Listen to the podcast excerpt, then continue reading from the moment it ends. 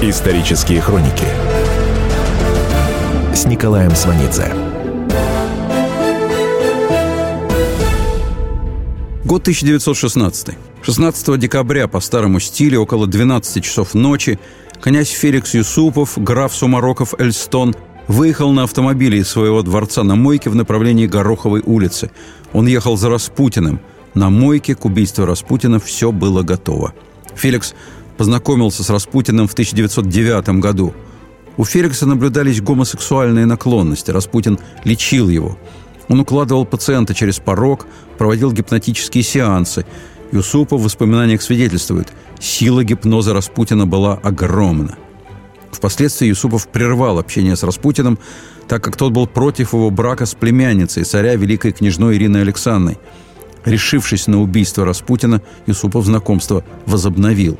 Распутин во время их встреч бывал откровенен. Говорил, что намерен разогнать Думу. Я, говорил, разгоню их и на фронт ушлю. Будут знать, как языком трепать. Царица, говорил, настоящая государыня. И ум, и сила при ней. Вторая Катька. Она уже и теперь всем правит. Ну а сам, как дитё малое, разве же царь? Ему б дома сидеть, да цветы нюхать, а не править. Власть ему не по зубам.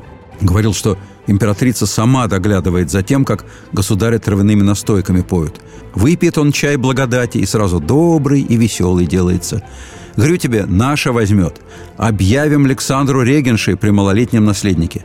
Самого сошлем на покой в Ливадию. Устал болезный, пущай отдохнет. Там на цветочках и к боженьке ближе. Самому-то есть в чем покаяться. Век молиться будет. Не замолит войну эту. Хватит войны, пора остановить бойню. Если бы Распутину удалось внушить кому-либо из царской четы мысль о прекращении войны, российская история пошла бы по совершенно иному пути, а сам бы Распутин стал нашим национальным героем XX века. Однако этого не произошло, а значит, либо влияние Распутина было несколько преувеличенным, либо идея прекращения войны за два года с момента ее начала не слишком овладела им самим, и он делал то, на чем набил руку. «Хочешь, — предлагал Исупову Распутин, — назначь тебя министром». Исторические хроники с Николаем Сванидзе. Год 1916. В ночь 16 на 17 декабря Распутин оделся в шелковую рубашку, вышитую васильками, с толстым малиновым шнуром вместо пояса, в бархатные штаны и высокие блестящие сапоги. Когда Юсупов вошел к нему в квартиру, то почувствовал сильный запах дешевого мыла. В воспоминаниях он написал «Я еще никогда не видел его таким чистым и причесанным». Распутин прилезал в волосы, и они поехали на мойку. В наскоро обставленном подвале в доме Юсуповых Феликс с Распутиным были один на один. Остальные участники заговора были в комнатах наверху и имитировали вечеринку у княжны Ирины Александры. Постоянно вертелась пластинка с песенкой Янки Дудл. Все убийство шло под ее аккомпанемент. Взвинченный Юсупов сперва придвинул Распутину тарелку с неотравленным печеньем. Налил чаю, только потом он предложил ему эклеры с цианистым калием. Распутин съел один, потом второй. Яд не действовал. Потом он пил отравленную Мадеру, причмокивал, смаковал, пил из разных бокалов с ядом. Потом вдруг встал, сделал несколько шагов, сказал, что в горле щекотка. И сел. И они снова сидели с Феликсом друг против друга, молчали и пили. Потом он попросил Юсупова петь под гитару. Наконец Юсупов не выдержал.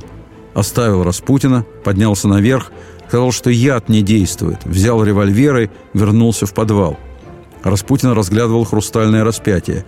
Феликс выстрелил, Распутин крикнул и рухнул на пол. Услышав выстрел, прибежали все заговорщики. Доктор Лазаверт констатировал смерть. Трое заговорщиков покинули дом на мойке. Юсупов и Пуришкевич поговорили о будущем России. Юсупов спустился в подвал к убитому Распутину. Еще раз пощупал пульс. Через мгновение Распутин открыл глаза и резким движением вскочил на ноги. С пеной и хлещущей кровью изо рта он бросился на Юсупова. Завязалась борьба. Наконец Юсупов вырвался, кинулся за Пуришкевичем. Распутин полз по ступеням лестницы, ведущей на улицу. Потом поднялся и выбежал на улицу. Пуришкевич стрелял. Четыре выстрела. Распутин упал в снег. Потом Юсупов в ярко освещенной уборной стоял над умывальной чашей, держал голову руками и без конца отплевывался. Явился городовой, слышавший выстрелы. Пуришкевич выкрикнул Да, стреляли и убили Распутина, а ты, если любишь царя и отечество, будешь молчать.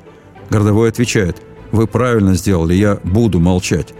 Но если присягу потребуют, скажу, лгать грех. И ушел. Тело Распутина погрузили в машину, отвезли к Малой Невке и сбросили у Покровского моста. Императрица вызвала к себе министра внутренних дел Протопопова и требовала немедленного расстрела участников убийства Распутина. Участь заговорщиков мог решить лишь государь. По информации свита Николая, государь в ответ на сообщение об убийстве Распутина ни слова не сказал, но стал на удивление весел. О наказании было объявлено 23 декабря. Наказание было мягким. Ссылка для Феликса и Дмитрия Павловича. Пуришкевич сам уехал на фронт, воспользовавшись депутатской неприкосновенностью. Еще 18 декабря в 8 часов 52 минуты, то есть практически сразу после убийства Распутина, сестра императрицы Елизавета Федоровна, человек глубоко верующий, направила телеграмму матери Феликса княгине Зинаиде Николаевне Юсуповой. «Все мои глубокие и горячие молитвы окружают вас всех за патриотический акт вашего дорогого сына». Подпись «Элла». Княгиня Зинаида Николаевна Юсупова, адресат Эллы, особо из ряда вон – во-первых, потому что она из рода, восходящего к племяннику Магомета. Во-вторых, потому что она обладательница самого большого состояния в России, которое больше царского. Тетка испанского короля инфанта Эулалия сохранила яркие впечатления от того приема, который устроила ей княгиня Юсупова. Еще одно воспоминание о ней. Женщина редкой красоты и глубокой духовной культуры, она мужественно переносила тяготы своего громадного состояния. К тому же она обладала актерским талантом. Станиславский звал ее к себе в труппу. Она была прозорлива, принципиальна, очень независима, могла бы держать у себя в доме политический салон. Княгиня Юсупова была дружна с императорским семейством. Ее сын Феликс, которого она безоговорочно поддерживала в деле убийства Распутина, был женат на великой княжне. Особая дружба связывала княгиню Зинаиду Николаевну с сестрой императрицы, соседкой по летнему имению Елизаветой Федоровной. Это было не только родство двух женщин с тонкой духовной организацией, но и союз политический, опасный, так как направлен он был против первой дамы России, императрицы Александры Федоровны, которая в 1916 году Россией управляла, как казалось, единолично. На самом деле страной не управлял никто. При этом окружение императрицы, несомненно, заслуживало внимания. Продолжение следует. Исторические хроники с Николаем Сванидзе.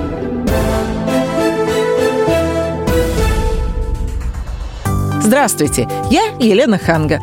Приглашаю вас обсудить актуальные и злободневные темы, которым нельзя дать однозначной оценки. Мы ищем ответы на спорные вопросы вместе с экспертами и звездами в программе «В поисках истины». Звоните нам в прямой эфир на радио «Комсомольская правда» каждый вторник в 21 час по московскому времени. Исторические хроники с Николаем Сванидзе. Еще в 1901 году дочери черногорского короля Николая, Анастасия и Милица, бывшая замужем за русскими великими князьями, притащили из Парижа в зимний доктора Филиппа. В Париже доктору Филиппу лечить было запрещено вследствие жалоб в полицию на его шарлатанство.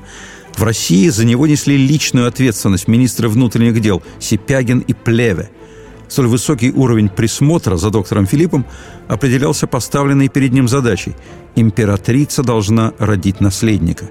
Мсье Филипп контролировал ситуацию непосредственно в императорской спальне в самые решающие моменты. Наконец было объявлено, что императрица беременна. Великая княгиня Милица объявила императрице, что она опытна в сфере акушерства, и придворный лейб-акушер доктор Отт был отстранен от наблюдения за здоровьем государыни. Экс-премьер Сергей Юльевич Витте вспоминал, в Петербурге постоянно ожидалась пальба орудий с Петропавловской крепости с оповещением о рождении сына. Между тем роды не наступали. Наконец, профессор Отт провел обследование и объявил, что императрица и не была беременна. Витте задается вопросом, если первый попавшийся шарлатан может внушить женщине, что она беременна, и это внушение легко передается ее мужу, а этот муж неограниченно распоряжается судьбой Великой Империи – то что же вообще любой проходимец может внушить этим особам? Продолжение следует. Исторические хроники с Николаем Сванидзе.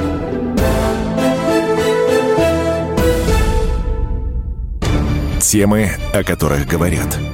Небанальные точки зрения, мнения и факты. А еще хорошая провокация. Губин Live. Каждый вторник, четверг и пятницу после шести вечера по московскому времени на радио «Комсомольская правда». Исторические хроники с Николаем Сванидзе. Год 1916. После доктора Филиппа Романовы стали искать пророков в собственном отечестве. В придворных кругах прошла информация о том, что в имении флигеля-адъютанта Орлова-Давыдова проживает кликуша Дарья, как раз специализирующаяся в области, интересующей царскую семью, то есть как родить наследника. По личной просьбе Николая II флигель-адъютант Орлов-Давыдов доставил кликушу Дарью во дворец. У себя в деревне Дарья принимала роды, посылала проклятия на врагов, а кроме того была хронической пьяницей. В хмелю бывала сильно буйной – в деревне говорили, что именно в буйстве у нее открывается дар предвидения. Во дворце она растерялась, дар не открывался, но царицу она сильно напугала. Другой флигель-адъютант, Николай Оболенский, был родом из Козельского уезда. В свою очередь рассказал при дворе о Митьке Козельском, который в припадочном состоянии дает устойчивые прогнозы. Слух об этом пошел с тех пор, как однажды Митька выкрикнул что-то нечленораздельное про какой-то пожар – Собственно, тогда на его слова никто внимания не обратил, но через месяц у кого-то сгорела изба. Тут-то все и вспомнили о Митькином вое. Короче, Митьку Козельского привезли во дворец к царю. Митьку сопровождал в качестве переводчика некий Ельпидифор. Увидев царя, Митька замычал. У Ельпидифора спросили, что это значит. Ельпидифор перевел. «Детей повидать желает». Царских детей немедленно привели. Тут Митька страшным образом завопил – Ельпидифора попросили перевести. Он перевел. «Чаю, — говорит, — просит, с вареньем». Александра Федоровна как раз в это время была беременна. Она регулярно присутствовала при припадках Митки Козельского в надежде узнать будущее своего ребенка. Это продолжалось несколько месяцев. Наконец Александра Федоровна упала в обморок, который завершился преждевременными родами. Врачи говорили, что если бы императрица разрешилась в срок, то родился бы непременно мальчик, и благодарить за это следовало бы Митьку. Митя молился по просьбе императрицы о рождении наследника. Потом причащал всех, включая великих княжон. Причастие он давал из собственного рта, то есть выплевывал. И что выплюнул, тем и причащал. Митька Козельский выплевывал, а великие княжны должны были это глотать. Великую княжну Ольгу тошнило. Она говорила, что дурно пахнет. Императрица считала, что Ольга капризна. У великой княжны появилась сыпь. Митя был удален, но через некоторое время его опять выписали во дворец. Кстати, великая княжна Ольга, старшая дочь императрицы, впоследствии не была расположена к Распутину и не поехала на его похороны. Исторические хроники с Николаем Сванидзе. Александра Федоровна вообще была строга к дочерям. Платье девочкам шила в рассрочку, хотя едва ли смогла объяснить, что этим выгадывает. Распутин ее даже попрекал. «Не скупись на одежду, невесты растут». А потом Распутин вдруг поворачивался совсем другим боком и говорил, «Зачем им, то есть великим княжнам, раззалачиваться? Одеты они чисто, лики у них ангельские. Оно, конечно, лишнего всем хочется, только зачем привыкать? Как еще обернется?» Как-то раз Александра Федоровна, прежде чем отослать на благотворительный базар в пользу бедных сирот старое платье своих девочек, спорола дорогие перламутровые пуговицы и заменила их на костяные. Подмена обнаружилась – Самой Александре Федоровне никто ничего не сказал, но вдовствующая императрица Мария Федоровна поинтересовалась у сына Николая. «Надеюсь, Александра не сильно исколола пальцы?» А что не шло из платьев на благотворительный базар, тому императрица тоже находила применение. Приглашала во дворец старьевщика с Александровского рынка, торговалась с ним и отдавала старые или совсем вышедшие из моды наряды девочек на продажу – из допроса дворцового историографа Дубенского в чрезвычайной комиссии, организованной Временным правительством 9 августа 1917 года. Николай смотрел на жену, как мальчик на гувернантку. Она говорила за него, он молчал. В ее присутствии царь не имел собственного мнения. Из письма Александры Федоровны Николаю 4 апреля 1915 года. «Смирение – высочайший дар, но монарх должен чаще проявлять свою волю. Будь уверен в себе и действуй. Никогда не бойся. Ты лишнего никогда не скажешь. Александра Федоровна отличалась от мужа несомненной волей. При этом также несомненно, что императрица была очень нездорова. Посол Франции в России Марис Палеолог в воспоминаниях писал о том, что Александра Федоровна вместе с сестрой Елизаветой Федоровной и братом, великим герцогом Гессенским, унаследовала от рано умершей матери нервное заболевание. Оно выражалось в хронической тоске, неопределенных страхах, смене периодов возбуждения и подавленности, плюс тяжелый невроз сердца. Отсюда у этой красивой молодой женщины лилового цвета губы или змеиные губы, как пишут очевидцы. Потому и спецлифт в дворянском собрании в Москве строили к ее прибытию на празднование трехсотлетия дома Романовых, и даже инвалидное кресло для нее завели. С таким слабым здоровьем и уязвимой психикой Алисе Виктории Елене Бригитте Луизе Беатрисе Гессенской было не потянуть такое мощное переживание, как Россия XX века. Переход в православие для барышни, получившей хорошее философское образование в Оксфорде, обернулся религиозным помешательством, усилившим врожденную истерию. Русские традиционные юродивые сделали из этой молодой немки жизненно необходимыми. Николай мог обходиться легко без них, но легко к ним привыкал. Пророчица Агинушка поила государя с государыней голубиной водой – Александра Федоровна спасалась этим от сонливости и от тоски. Рецепт лекарства несложный. Одна часть святой воды, одна часть воды из колодца, добавить голубиной крови по вкусу. Что не допьешь, побрызгать на постель. На государеву постель также брызгали вифлеемской водой из четырех бутылок четыре слепые монахини из Киева. При этом говорили «мама, несомненно, святая». Потом приехала гадалка Гриппа, 30 лет, очень красивая. Николай говорил про эту пророчицу – в одну ночь она может принять три поколения царской семьи, а потом пить свой шоколад в каравате. Гриппа это часто вела беседы с государем, называла его прислужником царицы и еще футляром для приказов. Николай пересказал Александре Федоровне разговор с гадалкой. Она отреагировала. «Ники бросает мой хлеб этой собаке. Пускай. Я не ревнива».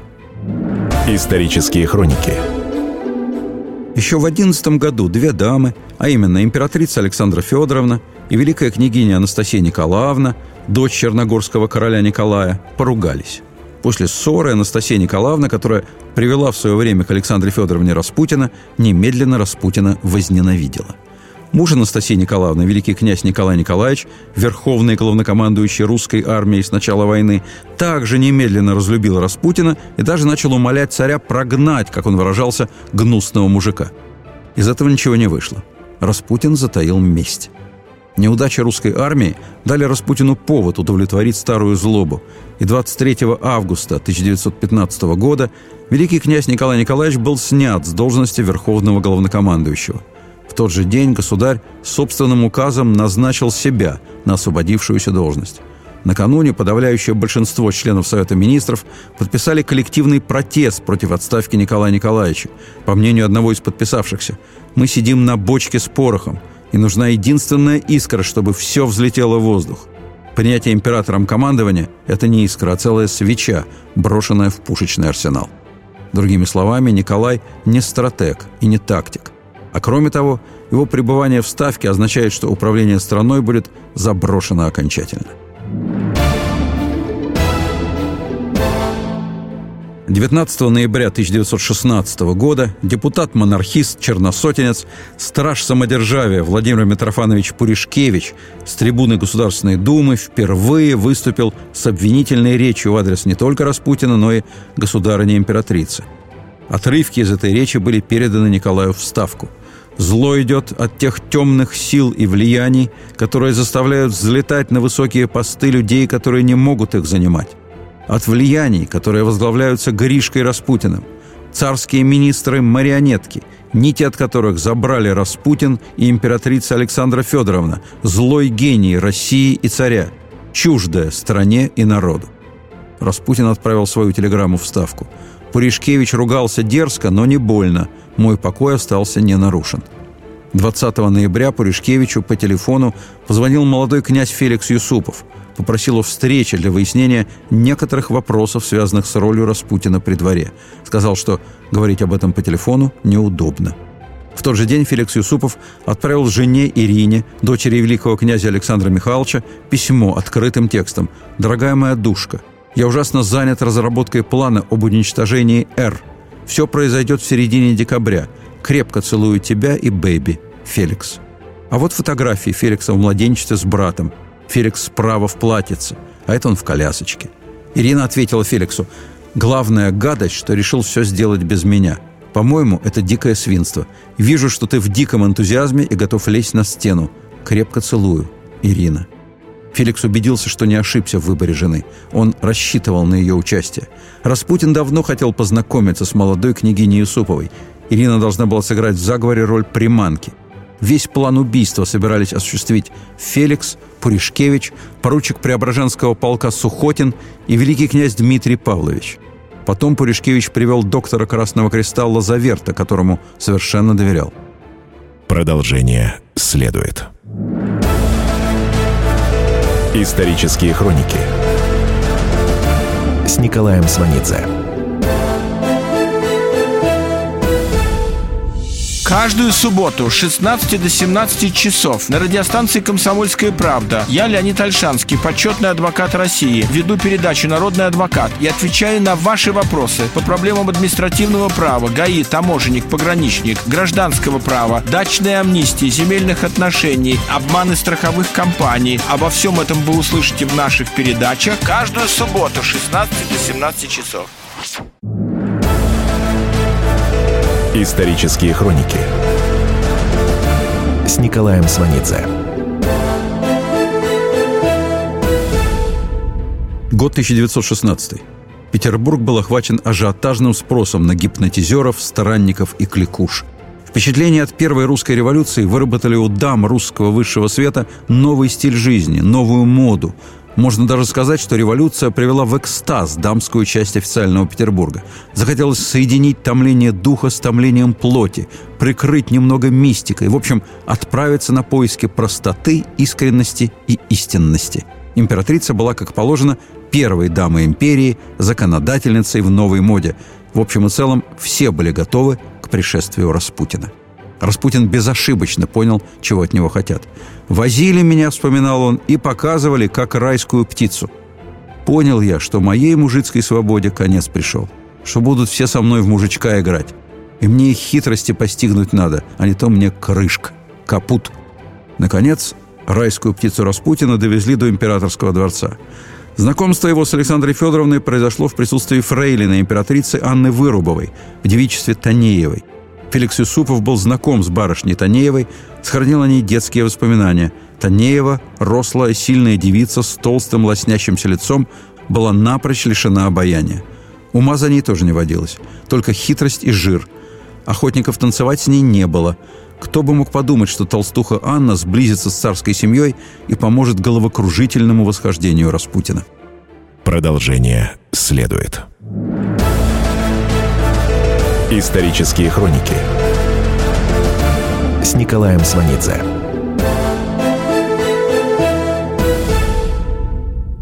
Леонид Захаров любит путешествовать по всему миру. Он побывал во многих странах, и в каждом новом месте он обязательно пробует местную кухню. А потом в Москве отчаянно старается повторить лучший рецепт для своих домочадцев. Но вначале обязательно репетирует его с профессионалами высшего класса. Встречайте Леонида Захарова и лучшие кухни мира в программе «Отчаянный домохозяин».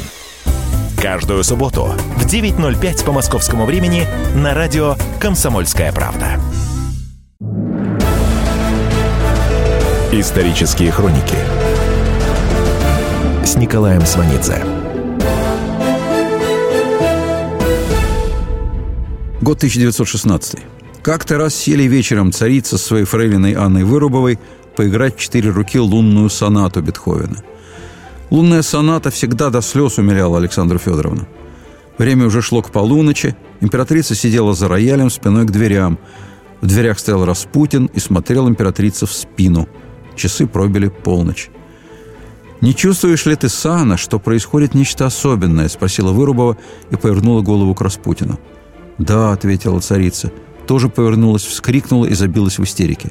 Распутин подошел к ней и начал гладить ее голову, щеки, плечи. Царица припала к распутинской груди. Сестра Александра Федоровна Елизавета Федоровна не терпела Распутина и никогда с ним не встречалась. Царица ее категорически не понимала. «Ты брезгуешь этим человеком», — говорила ей царица. А между тем он и есть все самое русское. Александра Федоровна глубоко всосала художественный и политический стиль Распутина. Он проступает в ее письмах к мужу. В Думе все дураки, в Ставке сплошные идиоты, в Синоде одни только животные, министры – мерзавцы. Дипломатов наших надо перевешать. Поскорее закрой Думу, Думу надо прихлопнуть. Все они должны научиться дрожать перед тобой. Тебя должны бояться. Мы, слава богу, не конституционное государство. И не смеем им быть. Наш народ не подготовлен к этому. И слава богу, показывай свой кулак. Княгиня Зинаида Николаевна Юсупова – зная, что императрица вся во власти проходимцев, жалела ее.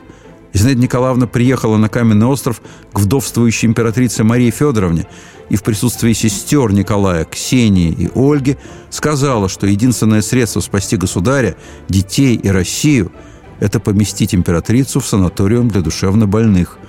Изолированная, спокойная, тихая жизнь могла еще ее спасти. По всеобщим отзывам – Болезнь Александры Федоровны отступила с начала мировой войны. годы войны внешне она была необыкновенно хороша собой. Французский посол Палеолог писал, у нее никогда не было такого здорового вида. Императрица вся была поглощена работой в лазарете. Первый раз побрила солдату ногу возле и вокруг раны.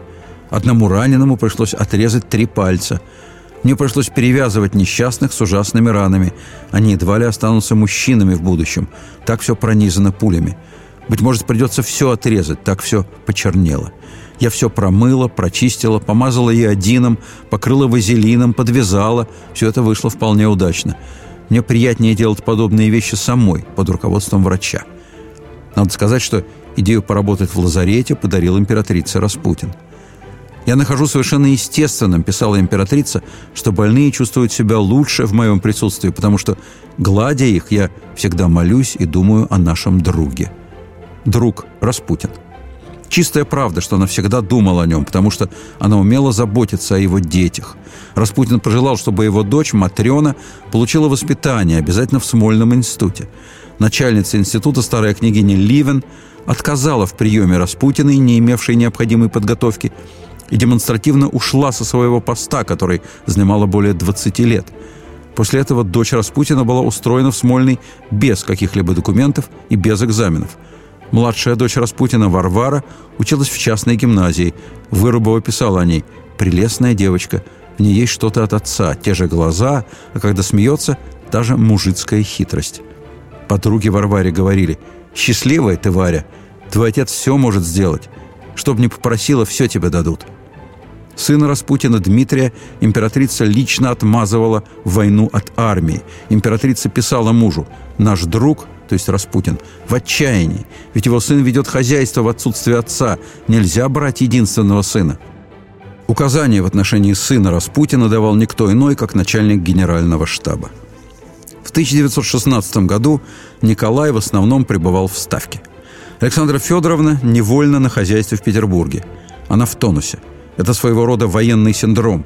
Николай пишет жене одно из самых знаменитых своих писем – Тебе надо бы быть моими глазами и ушами там, в столице, пока мне приходится сидеть здесь.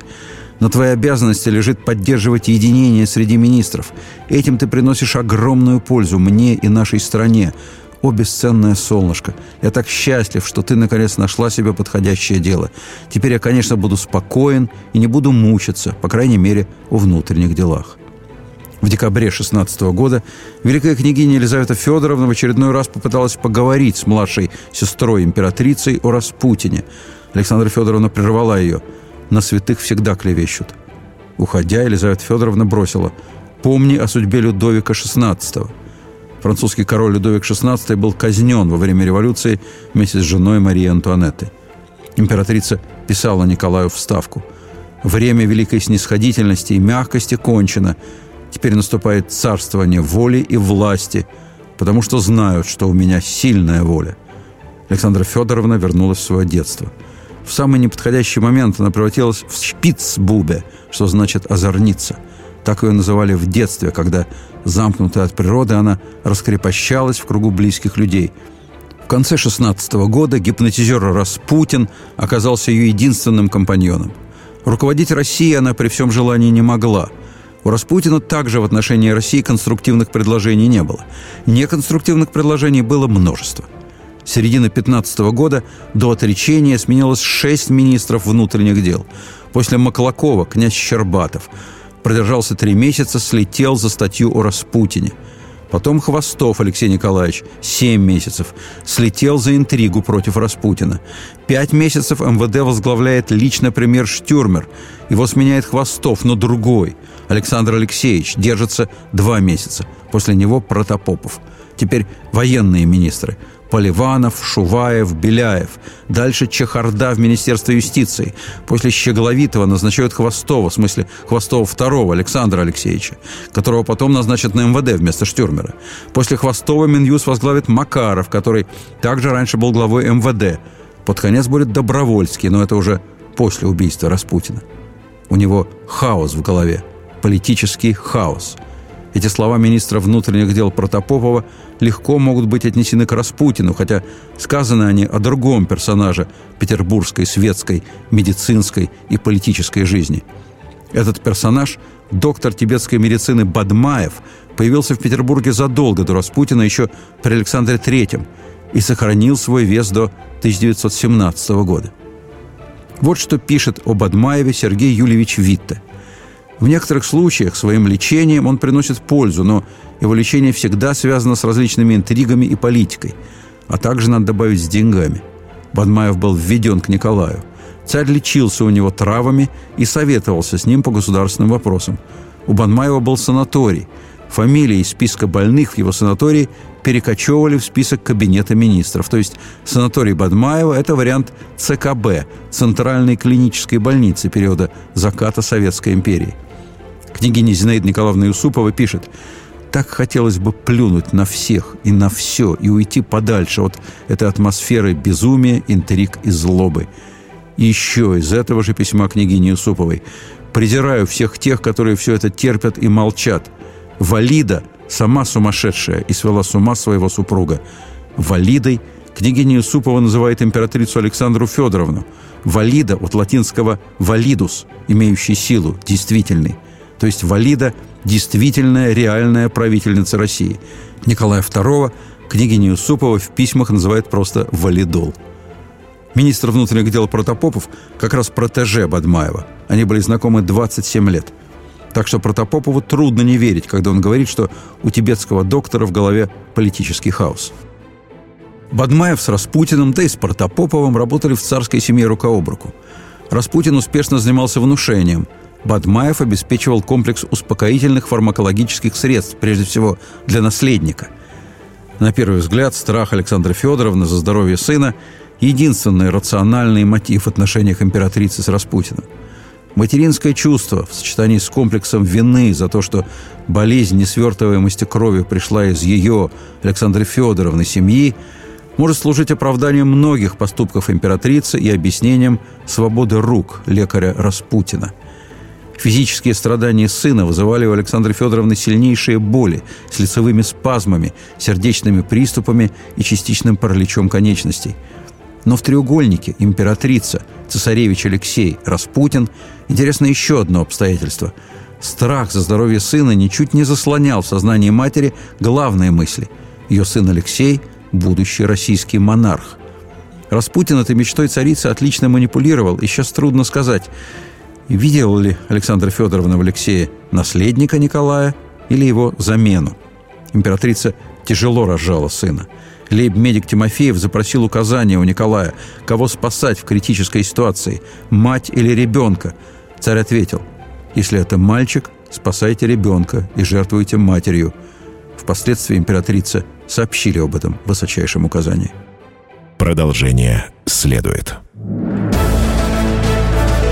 Исторические хроники с Николаем Сванидзе.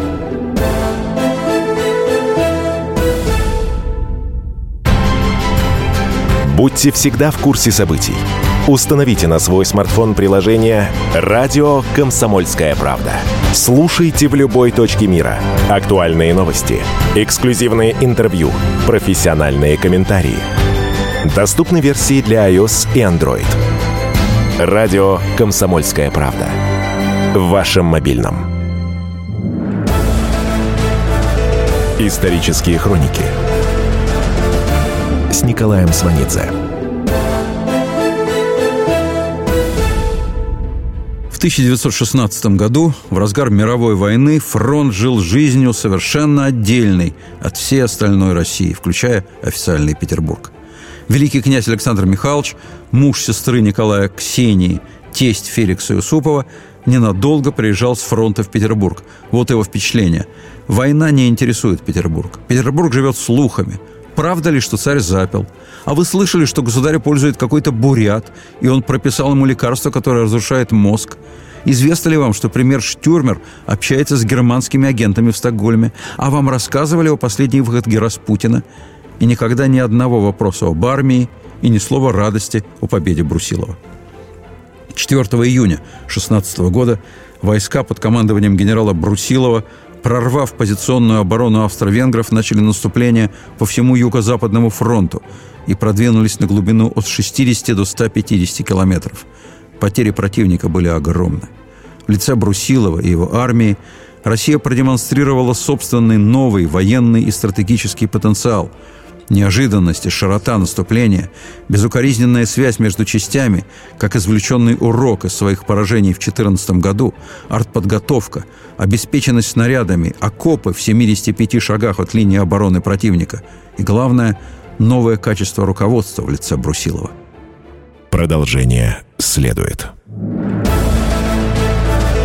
Исторические хроники с Николаем Сванидзе.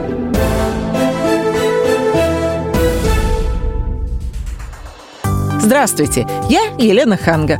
Приглашаю вас обсудить актуальные и злободневные темы, которым нельзя дать однозначной оценки. Мы ищем ответы на спорные вопросы вместе с экспертами и звездами в программе «В поисках истины». Звоните нам в прямой эфир на радио «Комсомольская правда» каждый вторник в 21 час по московскому времени.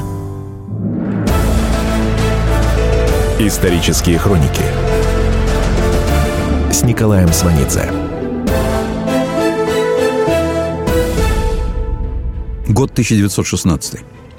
Русская армия развивала успех на Кавказском фронте и продвигалась вглубь турецких владений. Войска генерала Юденича взяли Эрзрум.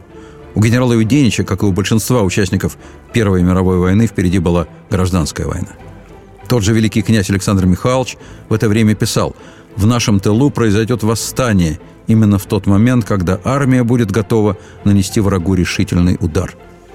Наступление русской армии осенью 16 года не было развито, хотя экономика позволяла. Утверждение о том, что армия испытывала моральную усталость, можно было бы принять, если бы не знать, что дальше последует братоубийственная русская гражданская война. Она будет идти три года со страшным ожесточением и без моральной усталости. К 16 году, несмотря на потерянные территории, мобилизацию из городов и деревни, Россия увеличила производство снарядов на 2000%, артиллерийских орудий на 1000%, винтовок на 1100%. Общий рост экономического производства по сравнению с эталонным 1913 годом составил 21%. Большевики унаследовали 18 миллионов снарядов – в месяц производилось 222 аэроплана. В пять раз увеличено производство телефонов. Пять автомобильных заводов производили грузовики и были готовы к производству собственных танков. Главной проблемой 16 года было продовольствие.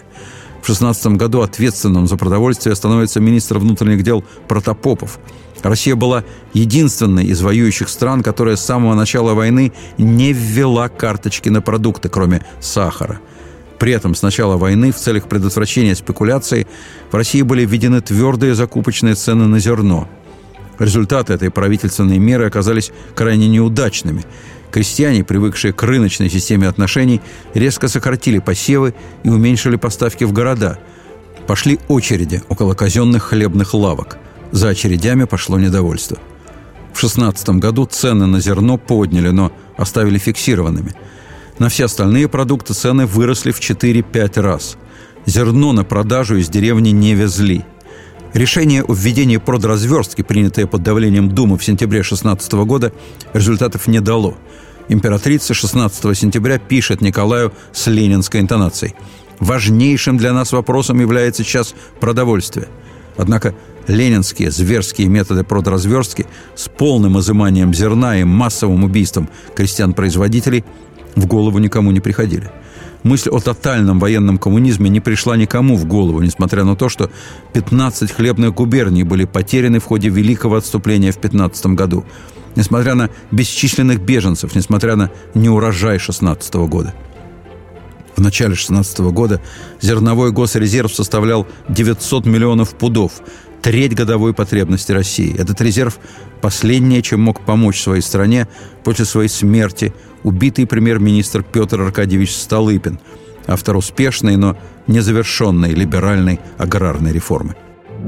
Исторические хроники с Николаем Сванидзе.